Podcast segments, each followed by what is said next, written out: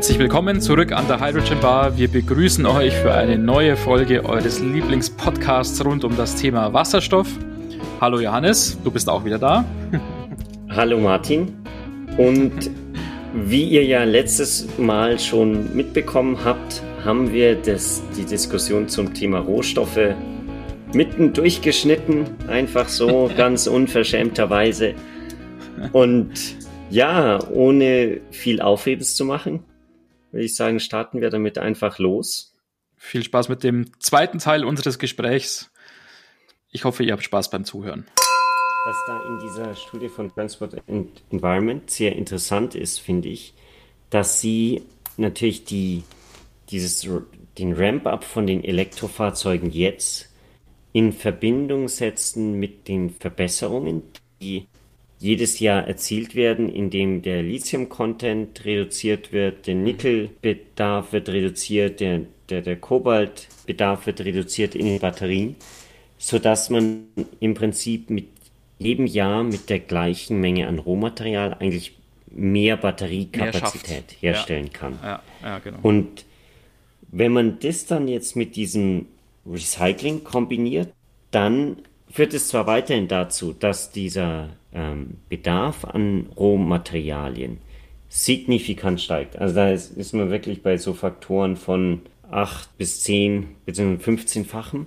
Allerdings, wenn man das wieder, das Recycling so in, in dem Maße durchführt, wie das jetzt im optimalen Szenario da ausgelegt ist in der Studie, dann würde das diesen Bedarf an Lithium um 22 Prozent senken mhm. und den Bedarf von Nickel sogar um 65 Prozent. Okay. Man spricht da natürlich weiterhin, wie du gesagt hast, um ziemliche Ausweitung der Minen und der ja. Produktion. Ja. Allerdings halt in jetzt nicht mehr in diesem 15-fachen, sondern dann halt nur noch das Zehnfache, mhm. so ungefähr. Ja. Und interessant ist halt auch, dass die sagen, in Europa gibt es eine ganz große Anzahl an Ressourcen und Reserven für, für diese Rohmaterialien.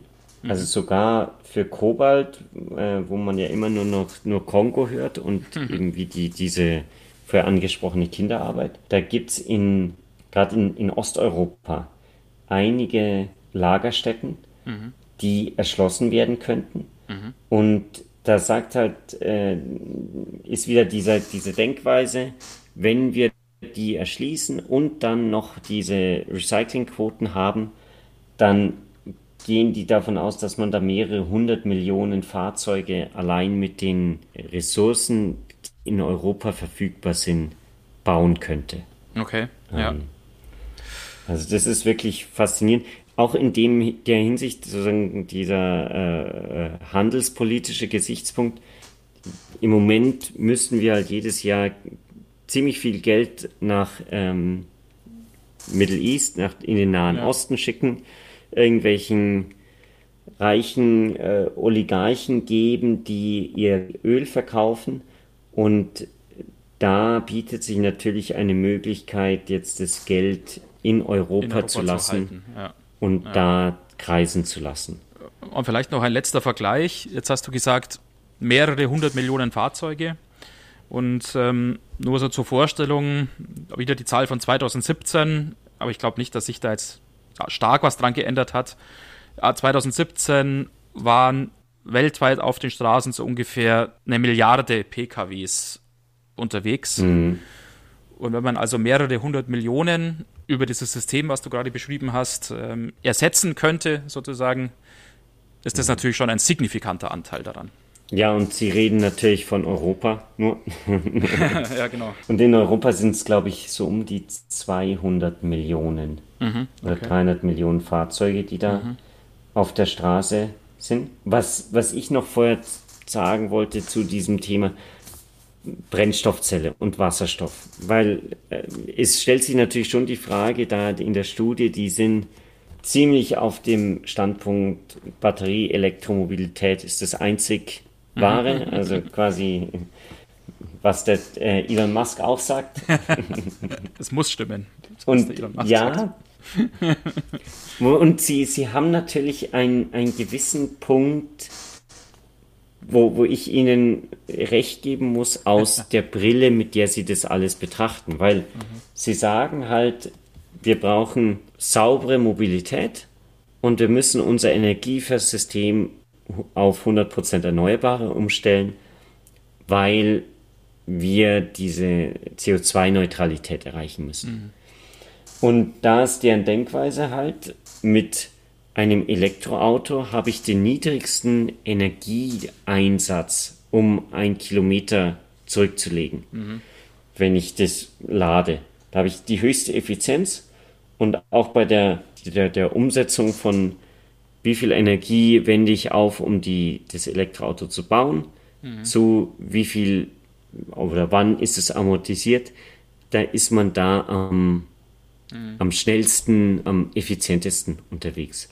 Und drum sagen die halt, Wasserstoff ist keine Lösung, weil wenn wir 10% der Fahrzeuge Wasserstoff auf Wasserstoff umstellen, dann müssen wir im Prinzip 12% mehr erneuerbare Energien ja. aufbauen ja. weil wir natürlich diese erneuerbaren Energien in Wasserstoff umwandeln müssen und es ineffizienter ist, als Batterien zu laden. Ja, aber das ist natürlich wieder eine Sache, das haben wir ja, glaube ich, auch schon mal diskutiert. Das ist natürlich eine theoretische mhm. Betrachtung, auch die mit der Praxis halt nicht vereinbar ist, weil, ja, klar, also das kann man nicht wegdiskutieren, auch dass die Batteriefahrzeuge mhm. da effizienter sind und dass auch das ja. Laden effizienter ist und dass man mit einer, sagen wir mal, gegebenen Menge an erneuerbarer, äh, zum Beispiel Photovoltaikenergie oder sowas, mit dem Batteriefahrzeug dann mehr Kilometer schafft, mhm. sozusagen. Aber großer Haken ist ja immer dran, auch dass die Batteriefahrzeuge ja nicht Zugang zu 100 Prozent von diesem Strom haben.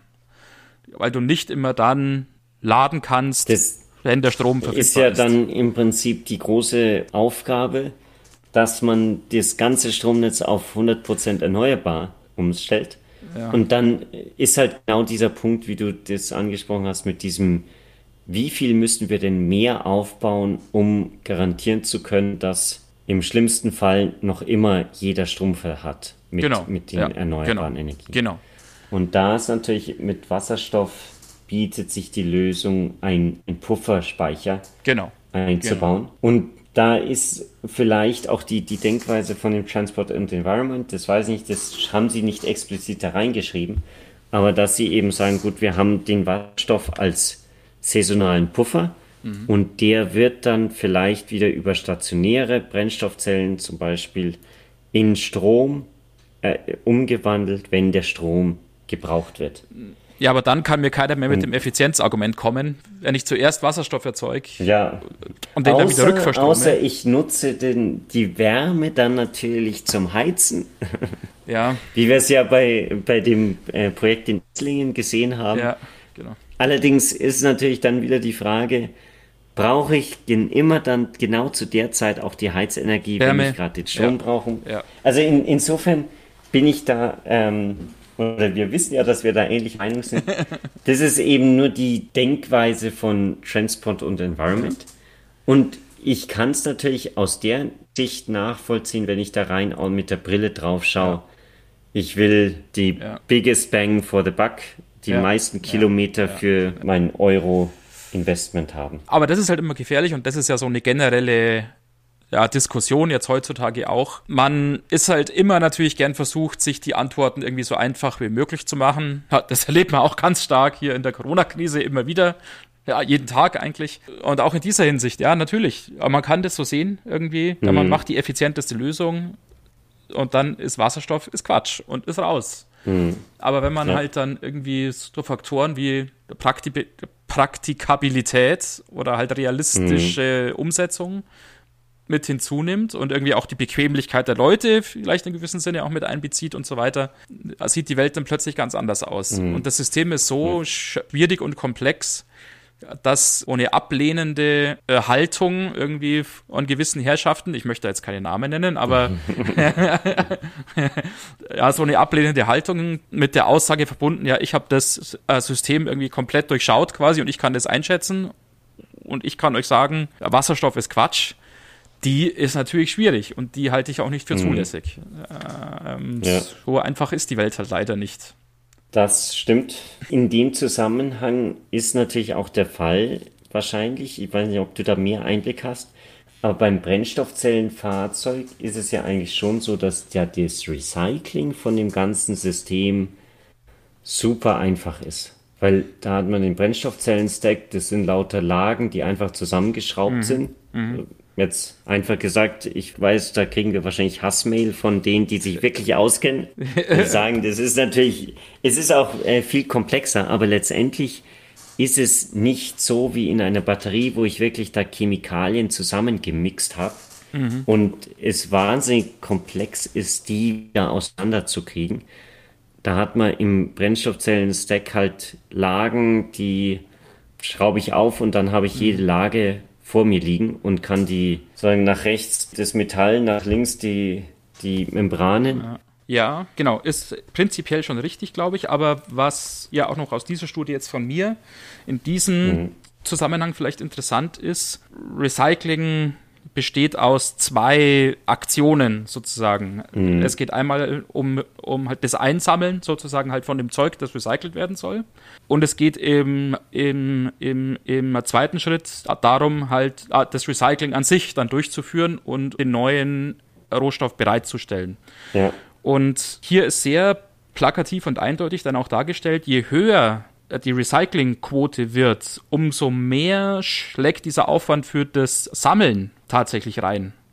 Mhm. Das heißt, die Bereitstellung von dem neuen Material, an dem recycelten Material, ist sozusagen halt der Hauptfaktor, was den Aufwand und die Kosten angeht, solange die Recyclingquote relativ niedrig ist. Aber wenn die Recyclingquote hoch ist, werden die Kosten für das Recycling maßgeblich durch das Sammeln von dem alten Zeug sozusagen mhm. beeinflusst. Ja. Und dann kann sozusagen das Recycling an sich ja, so leicht oder so einfach sein, mhm. wie es möchte, weil um das Einsammeln kommt man natürlich nicht drum. Ja, da ist wahrscheinlich dann auch der große Hebel, wie sind denn die Sachen verteilt? Bei Smartphones, da sehen wir ja eigentlich, dass das aussichtslos ist, weil jeder dann selber gar nicht weiß, wie viele alte Smartphones er in ja, seinen Schubladen rumliegen ja, genau. haben. Ja. Während bei seinem Auto, das äh, ist ein äh, bisschen schwieriger irgendwie im Garten zu vergessen, so ungefähr.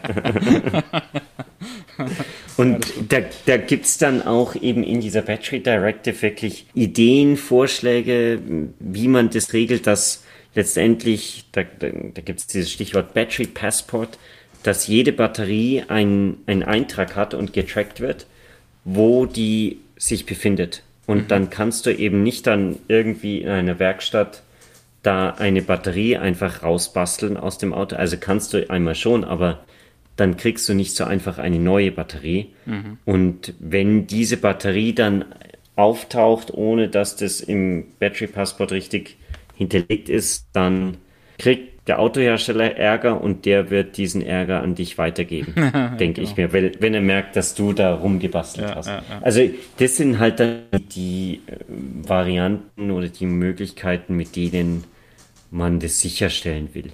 Und ich glaube halt, wie gesagt, dass man da im Batterierecycling wahrscheinlich auch gewisse äh, Skaleneffekte hat, weil da ist halt einfach wahnsinnig viel Masse in einem mhm. einer Batterie drin.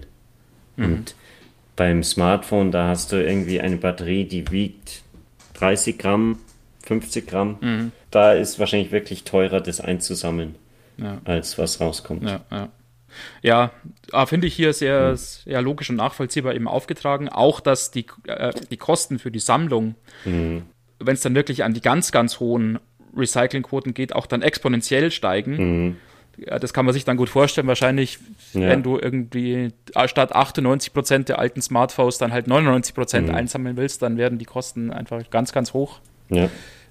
Genau. Vielleicht, was ich mich auch immer frage, ist, oder was man hört, ist ja auch, dass bei den Wasserstoffautos, da hat man ja diesen Typ 4 Tank drin, mhm. was ja so ein Carbonfaser umwickelter Tank ist. Ja.